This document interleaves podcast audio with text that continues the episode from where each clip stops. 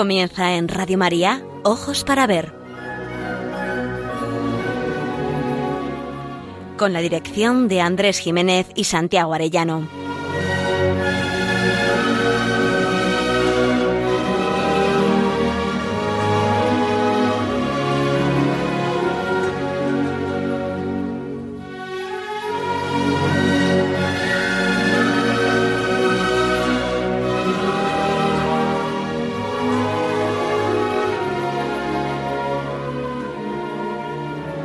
Amigos, muy buenos días.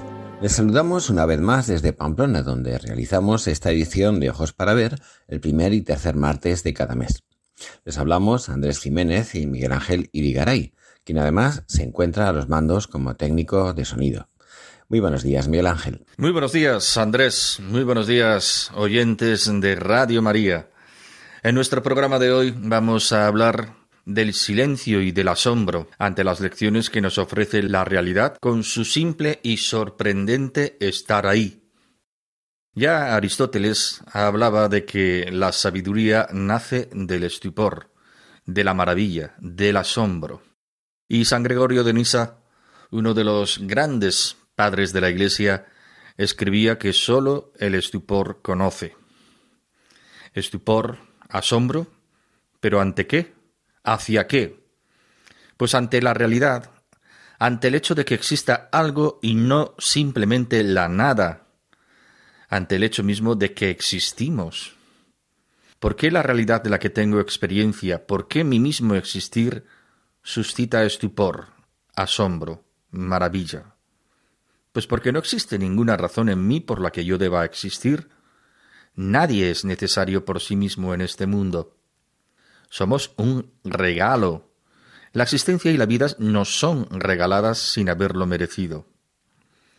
A nosotros, como solemos hacer en este programa, nos corresponde pararnos a pensar, a contemplar, en este caso, el bien de la existencia, la belleza de ser, agradecerlo a quien nos lo da y contribuir con nuestro amor y nuestro trabajo.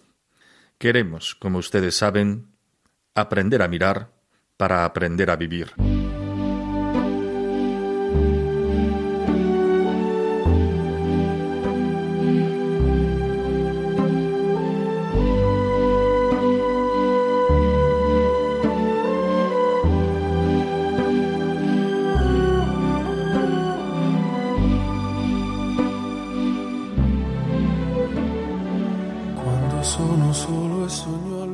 El verdadero realismo se alimenta del asombro. Forma parte de la bendición fundante de las cosas creadas, del gozo y la maravilla de lo que existe. Como escribía Chesterton, hay algo que da esplendor a cuanto existe, y es la ilusión de encontrar algo a la vuelta de la esquina. Hay algo muy profundo en el amor por las cosas. Las cosas son fortificaciones contra la indiferencia una mirada que se asombra ante lo real y experimenta el gozo de un estupor agradecido por lo que aparece a la vuelta de la esquina, se abre a la sabiduría, desea conocer algo de ese misterio cotidiano que significa existir. El escritor católico inglés Gilbert Chesterton nos hace caer en la cuenta del valor que supone existir, vivir, respetar la vida, comunicarla y cuidarla percibía que detrás de nuestras vidas hay un abismo de luz más espléndido e insondable que cualquier abismo de oscuridad. Es el abismo de lo real, de la existencia, del hecho de que las cosas en verdad existen y son lo que son, y de que nosotros mismos somos milagrosamente reales. Es el hecho simple, fundamental y gozoso de ser, gracias al Creador. Stephen Hawking escribía que hay una pregunta radical que nunca podrá ser contestada por la ciencia. ¿Por qué el universo se ha tomado la molestia de existir? El Big Bang, desde luego, no responde a esa cuestión. Chesterton, que miraba el mundo desde la admiración permanente, expresará esa contingencia radical con palabras sencillas e insuperables. Hasta que comprendamos que las cosas podrían no ser o no haber sido, no podremos comprender lo que significa que las cosas son. Y es que un universo sin creador sería como una inmensa inundación de agua saliendo de ningún sitio, como el propio Chesterton advierte. Y se da cuenta de la enorme falta de lógica que supone rechazar a un Dios que hace las cosas de la nada y en cambio creer que de la nada, sin explicación plausible, han salido todas las cosas.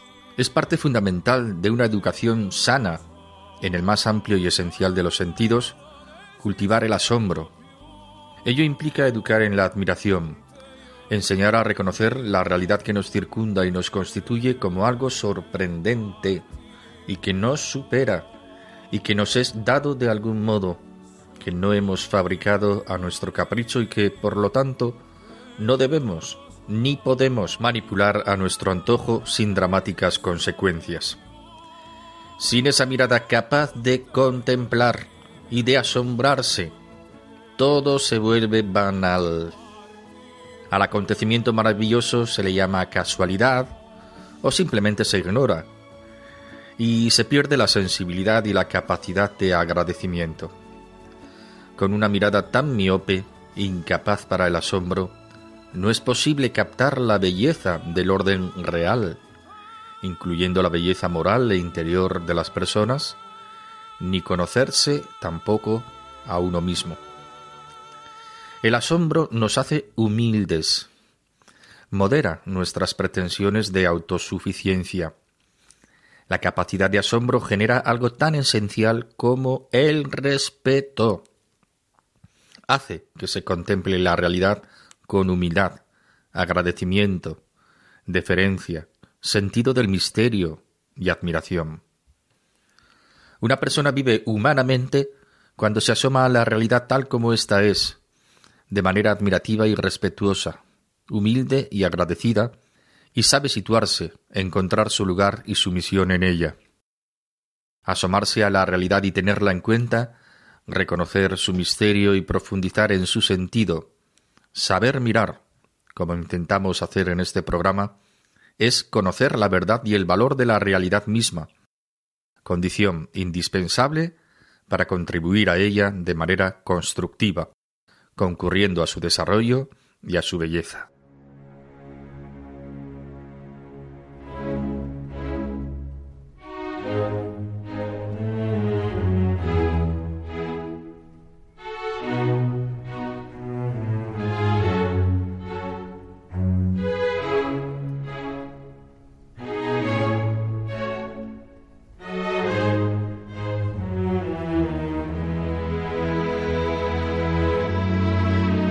Para ver, el don de la belleza.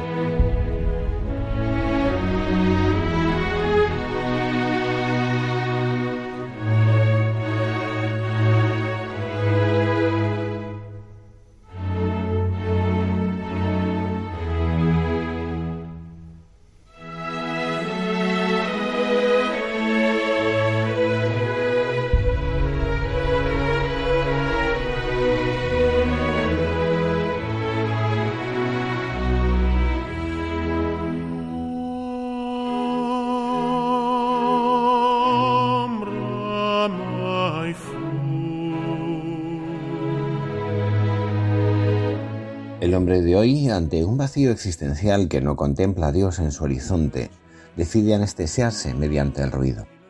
Vivimos entre el ruido. Ruido de sonidos externos, pero también y sobre todo ruido de distracciones, prisas, dispersión, estímulos sensibles, deseos consumistas, informaciones vertiginosas. Un sinfín de actividades y de apremios nos apartan de una vida sosegada y pacífica del silencio, de la belleza, del conocimiento sereno y profundo de las cosas y de su valor. Nos mueve lo inmediato. Ya no sabemos esperar ni estar en silencio. Y así, muchos hombres y mujeres se pierden lo mejor de la vida, descubrir el mundo, adentrarse en la realidad. El asombro suscita el interés, la ilusión, el deseo de conocer y de saber. Es la puerta de un aprendizaje lleno de sentido y de significados. El asombro es el principio del conocimiento. una emoción, un sentimiento de admiración y de elevación frente a algo que nos supera y nos saca de la indiferencia.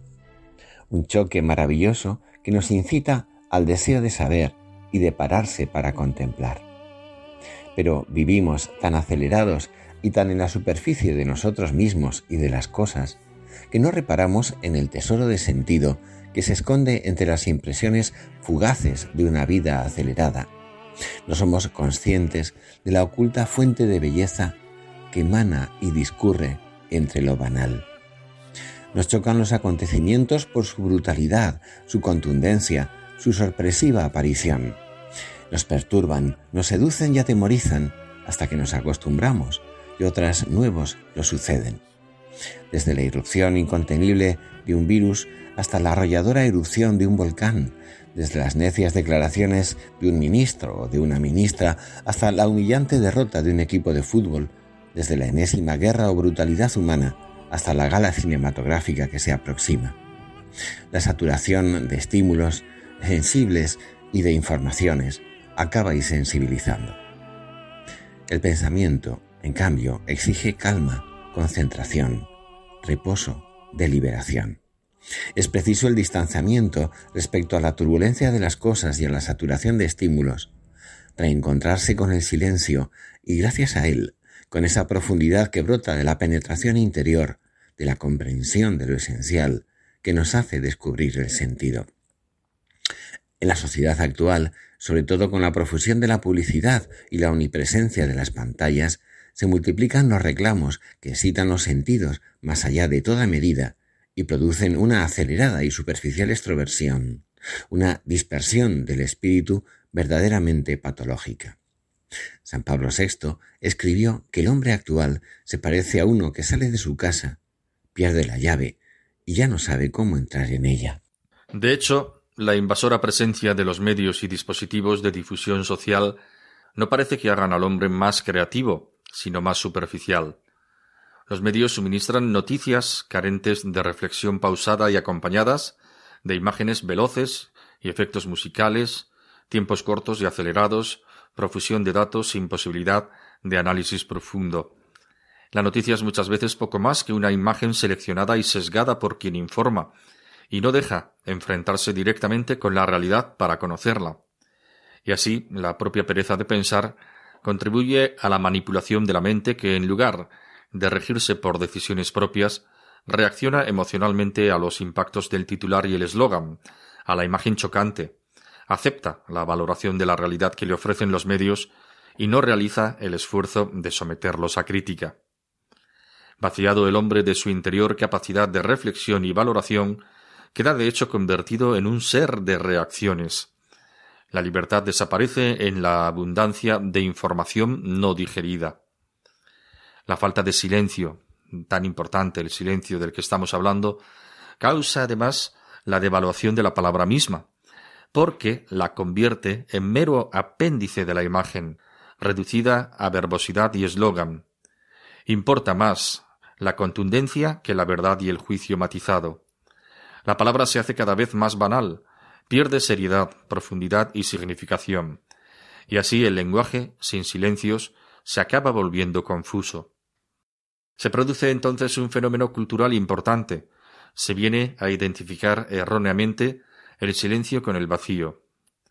Es preciso mostrar que hay algo de patológico en esta actitud moderna, traducida en una saturación de ruido, de tal manera que se cumple al pie de la letra aquello del Salmo 135 tienen ojos y no ven, tienen orejas y no oyen, tienen boca y no hablan.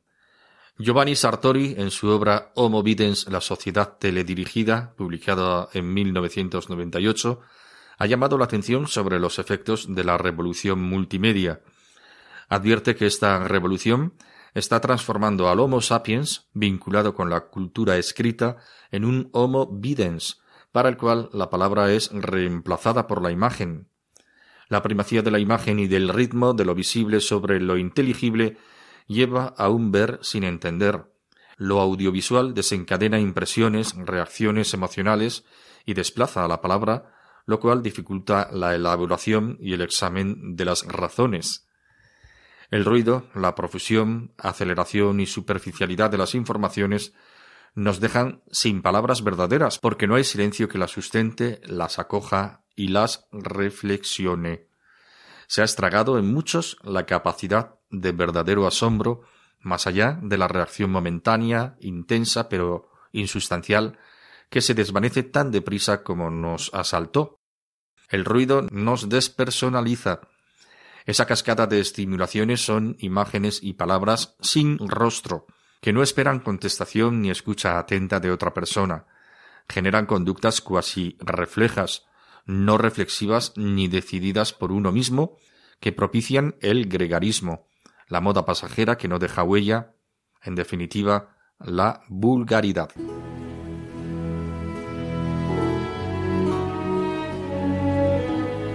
Aprender a mirar. Ojos para ver. Radio María.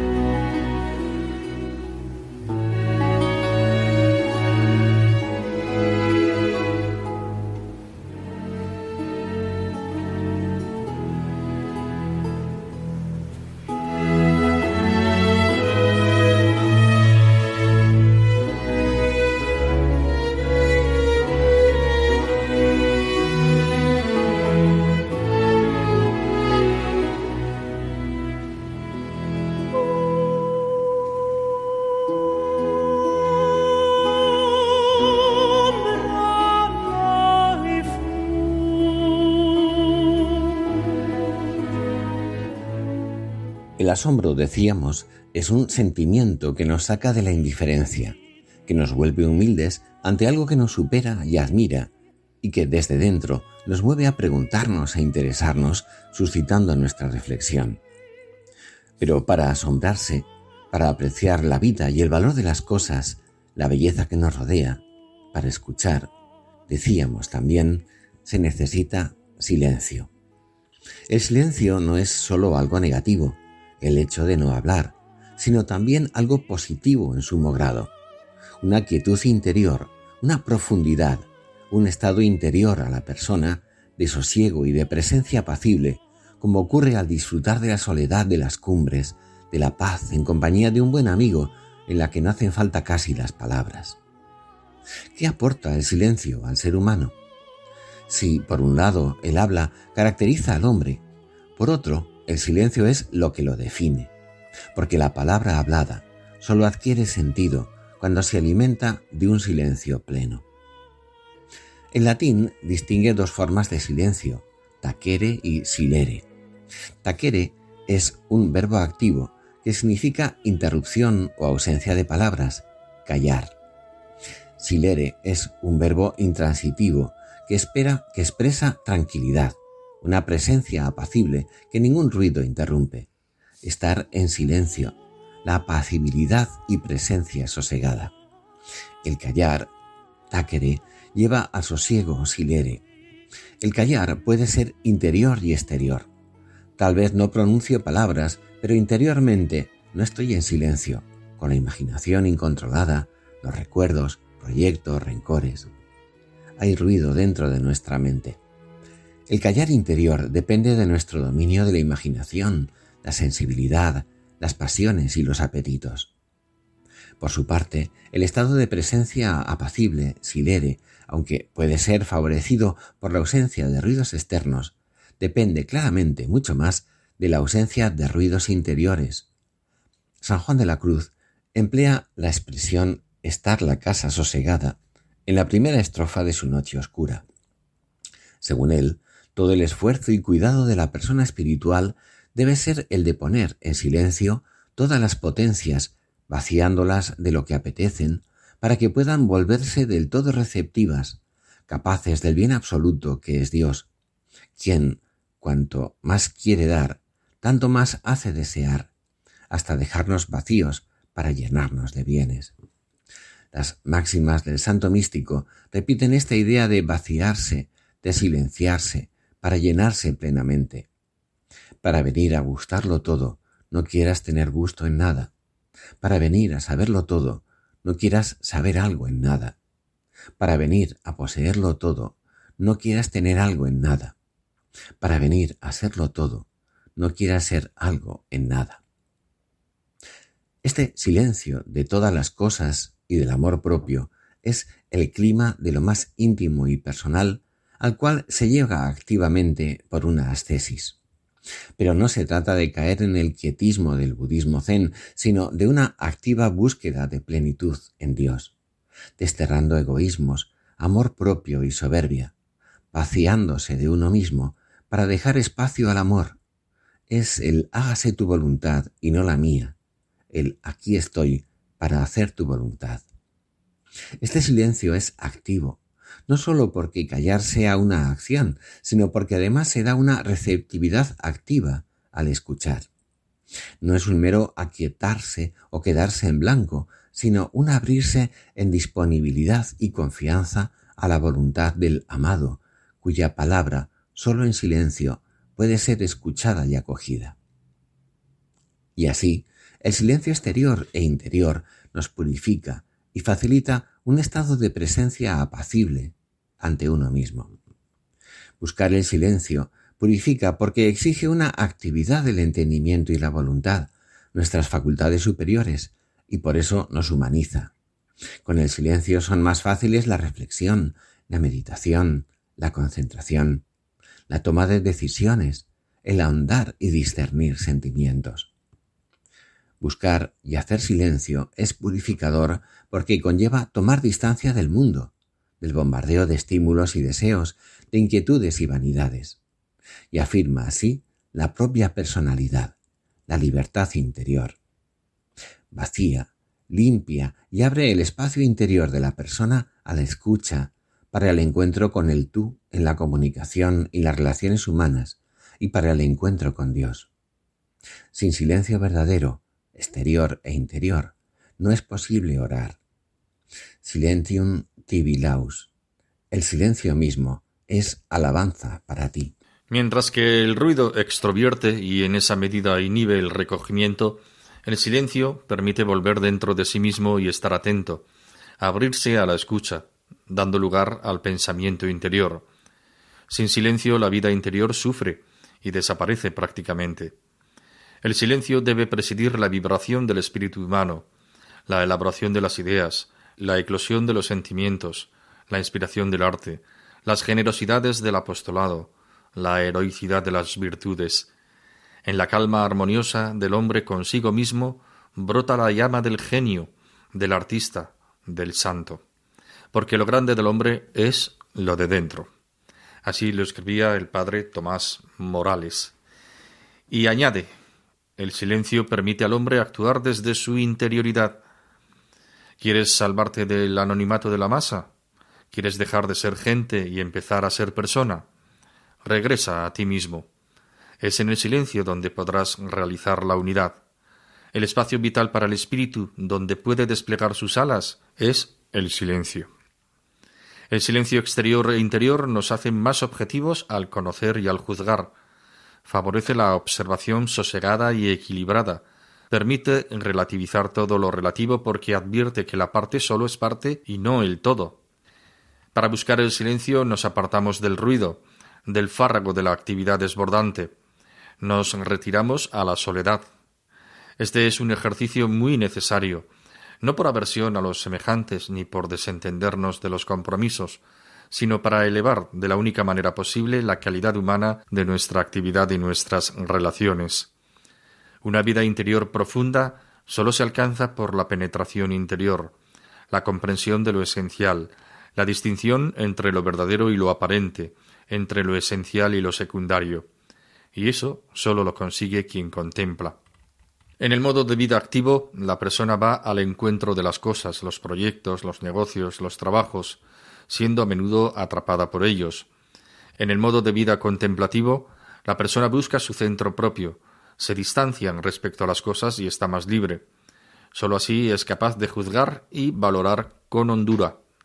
La condición fundamental para este modo de vida es la calma, el reposo, la concentración, es decir, el silencio. Y así la palabra se enriquece cuando procede del silencio previo, mientras que se banaliza y está hueca cuando no la ha preparado y fecundado el silencio.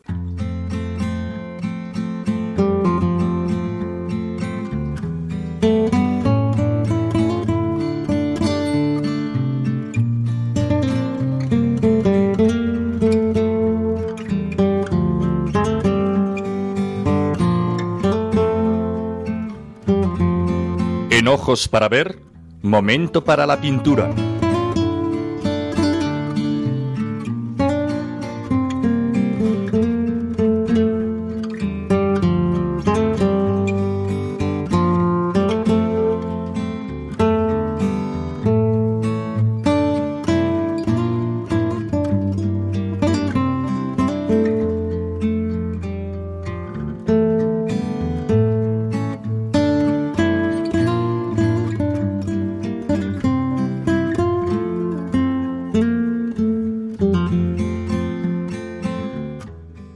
Sol Isabel Guerra.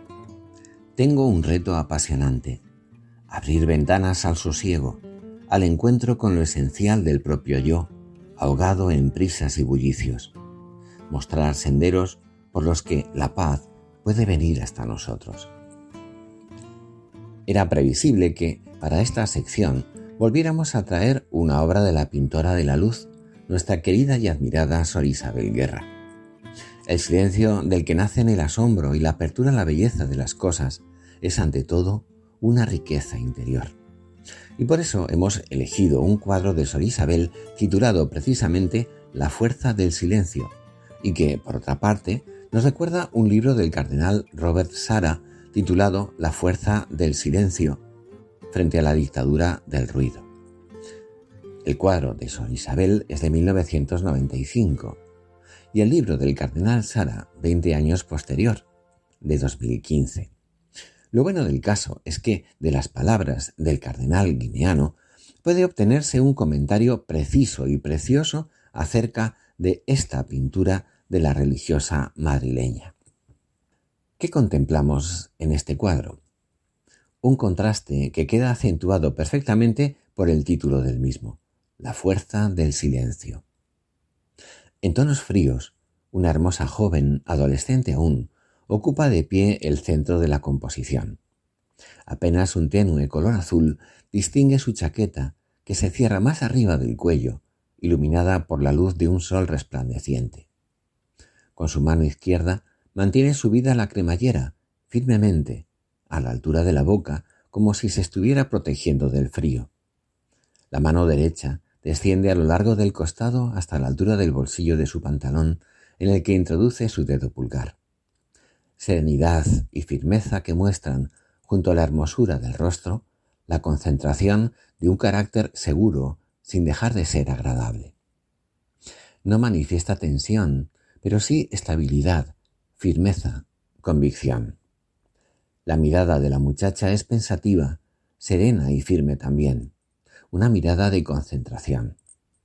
Bañada toda su figura por la luz del sol que parece envolverla, no pasaría de ser un mero retrato, fascinante y delicado por la expresividad psicológica que expresa, si no fuera por el fondo, un expresionista flujo de colores fosforescentes y negros atravesados por líneas quebradas e inquietantes que denotan agitación, estremecimiento, convulsión. Sería un escenario amenazador si no fuera por la serenidad y la firmeza que irradia la figura de la muchacha, rodeada a su vez por un halo de color fucsia que la rodea como una especie de capa protectora. La fuerza del silencio, parece decirnos la imagen, está en tu interior y te protege. El ruido, escribe el cardenal Sara, nos impone su dictadura un día y otro, hasta el punto de que rara vez añoramos el silencio.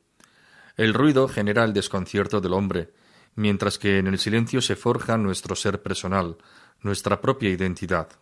El silencio y el misterio de lo sagrado no hay que buscarlos en lo exterior, sino que moran en el interior de nuestro corazón.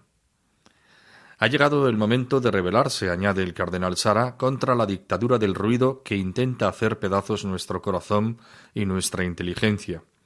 Una sociedad ruidosa es un triste decorado de cartón piedra, un mundo sin consistencia, una huida inmadura. Hasta aquí las palabras del cardenal.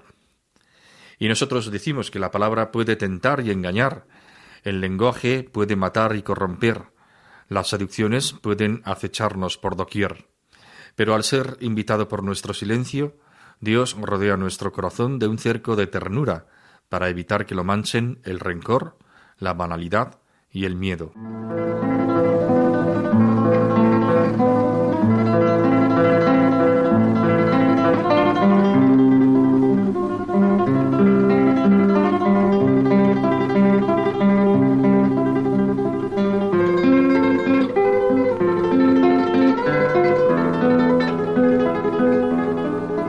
Momento para la poesía.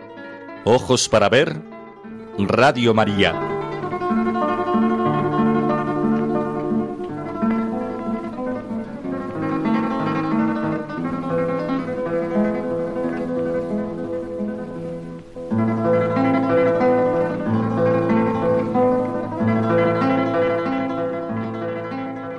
José María Pemán y Pemartín nació en Cádiz el 8 de mayo de 1897 y murió también en su ciudad natal a los 84 años. Cultivó todos los géneros literarios, destacando como periodista, dramaturgo, ensayista y poeta. Que Pemán ha terminado siendo en la memoria de muchos un poeta maldito no resulta sorprendente, habida cuenta de la politización y el sesgo que presiden hoy la cultura y el mundo de la comunicación en España.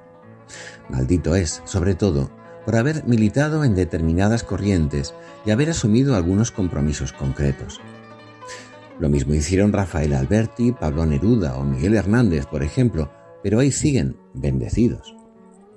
Pero si algún día la vulgaridad y la arbitrariedad dejan de presidir el juicio histórico dominante y se den el paso a una serena valoración de la literatura, muchas de las obras de Pemán gozarán de un merecido reconocimiento. Y no pocas de ellas evidenciarán una inspiración y una hondura nacidas de su fe. Porque una de las presuntas lacras de José María Pemán a los ojos de la actual hemiplegia cultural es su abierto catolicismo, su identidad de poeta católico. El aliento de la espiritualidad jesuítica está presente en su obra sobre todo en su poesía. En su juventud, Pemán había establecido contacto con los jesuitas a través de la Congregación Mariana de los Luises, y en 1924, tras conocer en Madrid a Ángel Herrera Oria, funda en la capital gaditana el primer centro de la Asociación Católica de Propagandistas, a la que perteneció. El poema que traemos hoy pertenece a su primera publicación poética titulada De la vida sencilla, que vio la luz en 1923. El poema se titula Resignación y está compuesto por 15 estrofas en forma de quintillas, en versos octosílabos. Es un diálogo de tú a tú con Dios, una oración sincera y profunda. Habla de la vida y de sus contrariedades que tan a menudo hacen tambalear nuestra vida de fe y nuestra esperanza.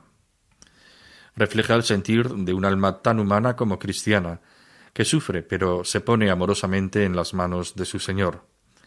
No es un amor al sufrimiento en clave masoquista, sino un haber aprendido a sufrir, un saber sufrir que es ciencia verdadera de quien vive hasta el fondo y convierte en amor el padecimiento, un padecimiento clarividente que le permite poner en su lugar a cada cosa.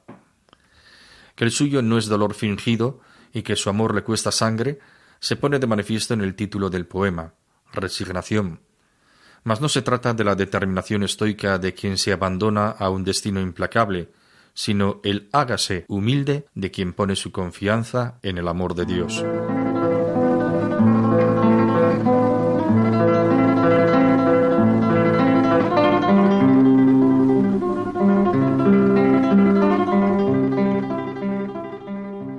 Bendito seas, Señor, por tu infinita bondad, porque pones con amor sobre espinas de dolor rosas de conformidad.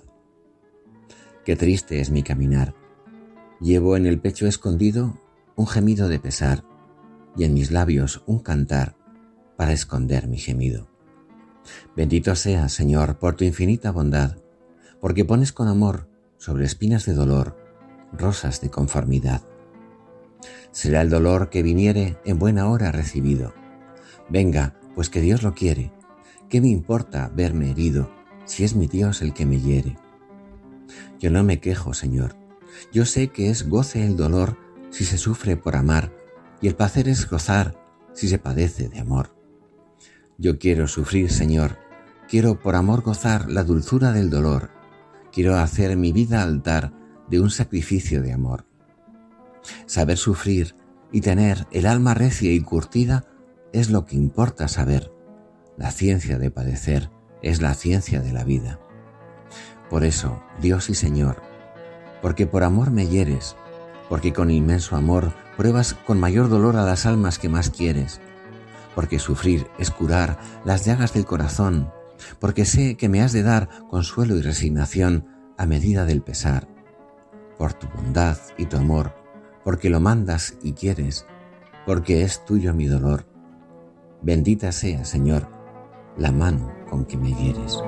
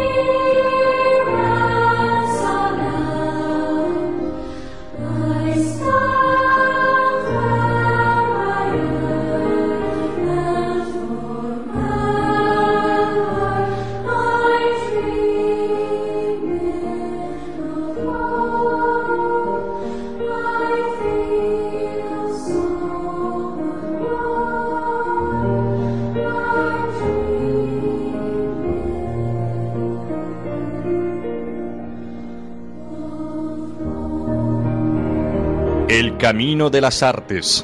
Ojos para ver.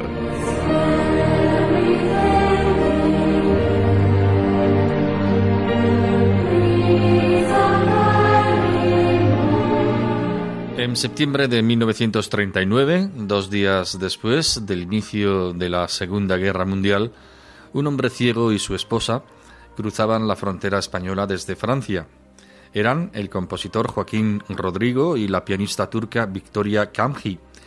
Con ellos llevaban el manuscrito en braille de una partitura que se estrenaría un año después en el Palau de la Música y que haría inmortal a su autor, el concierto de Aranjuez. Asentado en Francia desde 1927, Rodrigo conoció a Victoria en París y se casaron en 1933 fueron de viaje de novios a Aranjuez, donde los olores y los sonidos del agua estimulan los sentidos de Joaquín, ciego desde los tres años. De ese recuerdo íntimo procede el nombre del concierto. Meses después, Victoria estaba en Alemania a punto de dar a luz, pero el bebé que esperaban nació muerto y el parto la dejó a ella también al borde de la muerte. El maestro Rodrigo hace aflorar entonces sus sentimientos a través de la música y surge el segundo de los tres movimientos, el adagio, que fue el primero en componer y que es el reflejo de su angustiada pena. En este segundo movimiento, Rodrigo cuestiona a Dios por la pérdida de su hijo y le ruega que su mujer sobreviva. Esto se expresa mediante el pulso de la guitarra, que representa un corazón latiendo. El movimiento contiene pena, rabia y desesperanza. Al final, en el clímax de la guitarra y orquesta, el autor oye a Dios y por fin se produce la aceptación del hecho y la paz. El guitarrista Pepe Romero, uno de los mejores intérpretes de esta obra y que conoció de cerca al maestro, comenta, se dirigía a Dios diciendo ¿por qué te has llevado al niño? y al mismo tiempo asustado le ruega, por favor, no te lleves a Victoria. Les dejamos con esta maravilla, que es el segundo movimiento, el adagio del concierto de Aranjuez, interpretado a la guitarra por Narciso Yepes.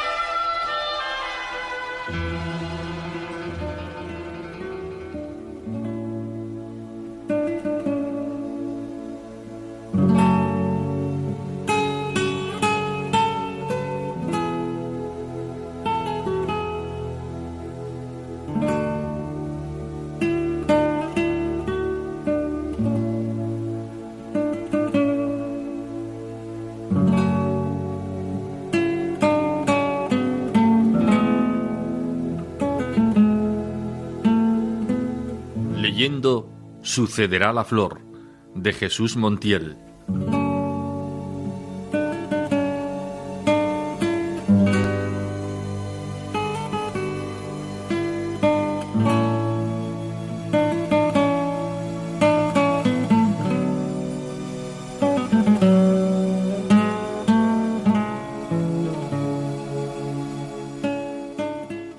Vamos a iniciar la glosa de un libro muy pequeño en extensión, aunque lleno de hondura, de vida real, de esa vida que nos desobedece y sigue su curso ante nuestros deseos y provisionalidades sin dejar de sorprendernos, de asombrarnos.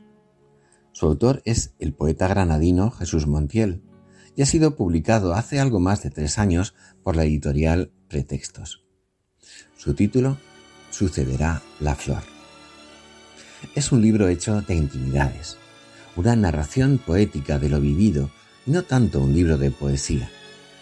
Es la experiencia conmovida y conmovedora de un hombre que vive sin adornos como puede la enfermedad de su hijo.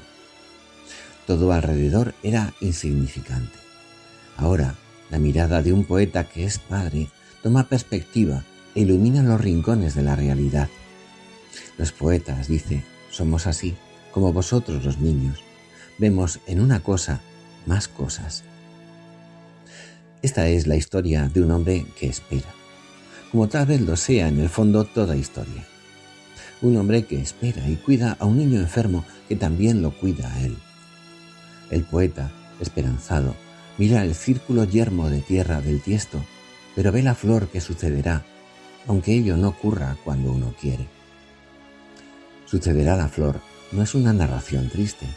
Al contrario, es real y luminosa, aunque no deslumbra, sino que conmueve. Escuchamos el corazón de un padre que le cuenta a su hijo cómo en aquel tiempo difícil, cuando el mundo se inclinaba sin compasión hacia un abismo oscuro, aprendió, entre lágrimas, que no hace falta buscar asideros muy grandes, convicciones, razonamientos. Basta dejarse caer y confiar en que alguien nos abrace, como hacéis los niños a tiraros por un tobogán. Es un libro agradecido que sabe de la esperanza nacida entre las espinas, como nace una petunia de un tiesto seco. Un niño enfermo, escribe, es un libro escrito por Dios con la tinta sagrada del sufrimiento en el dialecto de un amor que no se inquieta ni exige explicaciones.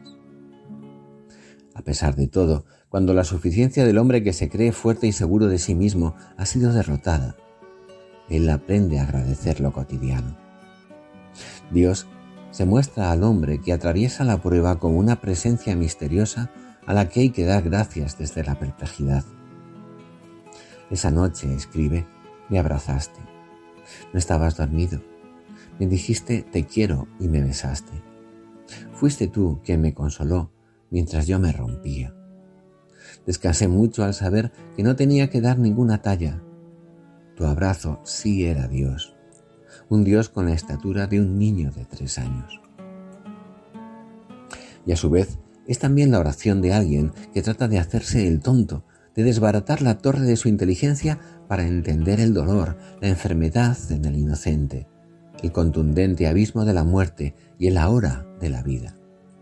Solo los tontos, escribe, los santos, los locos y los niños danzan en los salones de la hora.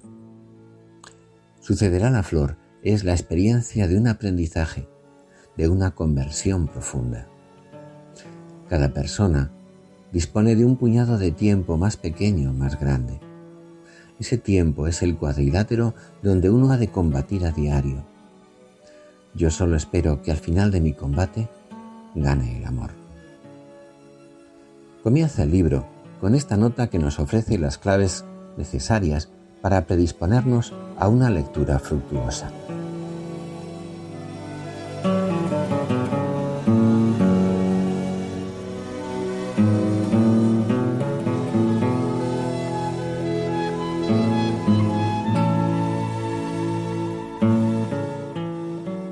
He comprado un tiesto de arcilla, sustrato universal y unas cuantas semillas de petunia. Las he sembrado y durante muchos días he humedecido el terreno con agua del grifo, dejando la maceta al lado de la ventana para que el sol la tueste y pueda germinar lo todavía invisible. Dicen que esta flor tarda meses en brotar, y es horrible la impaciencia que experimento. Quisiera brotarla al instante como un druida, acelerar su crecimiento. El caso es que hace un momento, cuando soplabas la vela con forma de número 5, he comprendido que no tengo que hacer nada para que la petunia florezca. Solo ser un hombre que espera y que sabe que luego del tiempo necesario sucederá la corola. Hoy celebras tu quinto cumpleaños en el planeta Tierra luego de dos años de quimioterapia. Hace unos meses eras un niño clavo en la cama de un hospital. Eras la tierra de esta maceta, sin flores, muerta de puro invierno. Hoy sonríes, respiras, juegas, comes, vas al colegio. Eres una flor perfecta, con aroma de resucitado.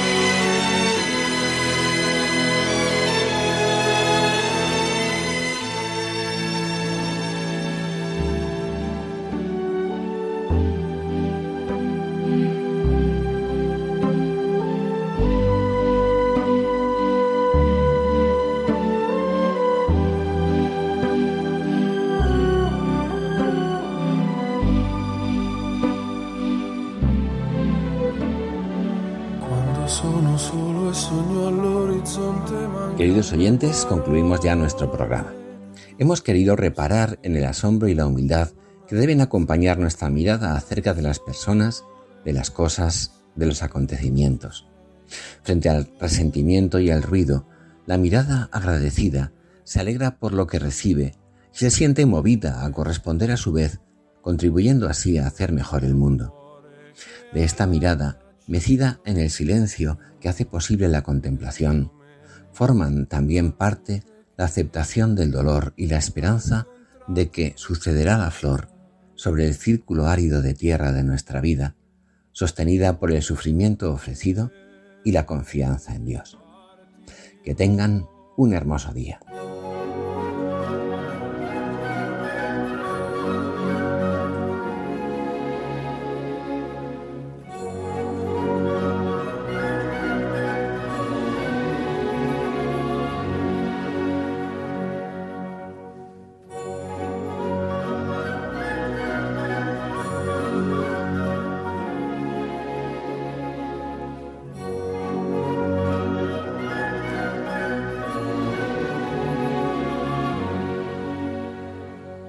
Finaliza en Radio María, Ojos para Ver. Un programa dirigido por Andrés Jiménez y Santiago Arellano.